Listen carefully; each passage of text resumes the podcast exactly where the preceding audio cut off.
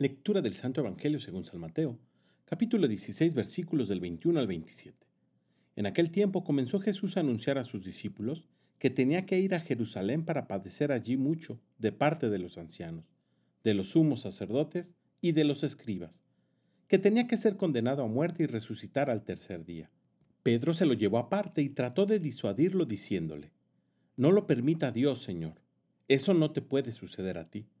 Pero Jesús se volvió a Pedro y le dijo, Apártate de mí, Satanás, y no intentes hacerme tropezar en mi camino, porque tu modo de pensar no es el de Dios, sino el de los hombres.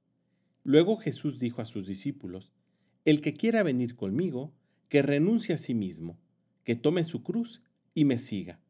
Pues el que quiere salvar su vida la perderá, pero el que pierda su vida por mí la encontrará. ¿De qué le sirve a uno ganar el mundo entero si pierde su vida?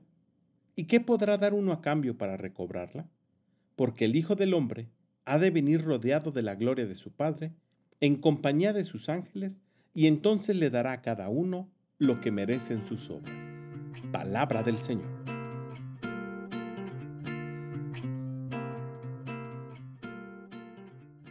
Palabras muy fuertes las que dirige Jesús a Pedro cuando intenta disuadirlo de cumplir con su misión.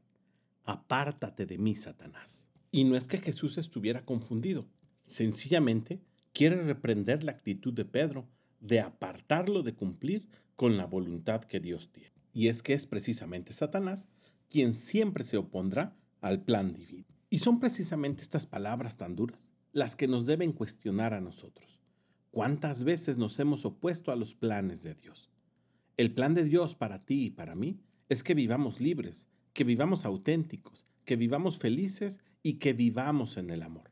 Y sin embargo, muchas veces nuestra propia conducta nos lleva o nos conduce a lugares donde encontramos todo lo contrario. O tal vez nosotros nos hemos convertido en obstáculos, en piedras de tropiezo, para que otros no puedan cumplir con la voluntad del Padre. Nosotros de alguna forma llevaríamos también esta reprimenda que Jesús le da a Pedro. Apártate de mí, Satanás. Pero como precisamente no queremos que esto suceda, es necesario, por tanto, cuestionarle constantemente cuál es tu voluntad en mi vida, qué es lo que quieres de mí, fijarnos en los talentos con los que Él nos ha dotado y ver en dónde podríamos invertirlos para multiplicarlos.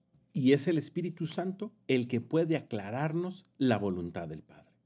Pidámosle pues a Él que nos ayude a entender qué es lo que quiere el Padre de nosotros, para que como Jesús podamos cumplir su voluntad.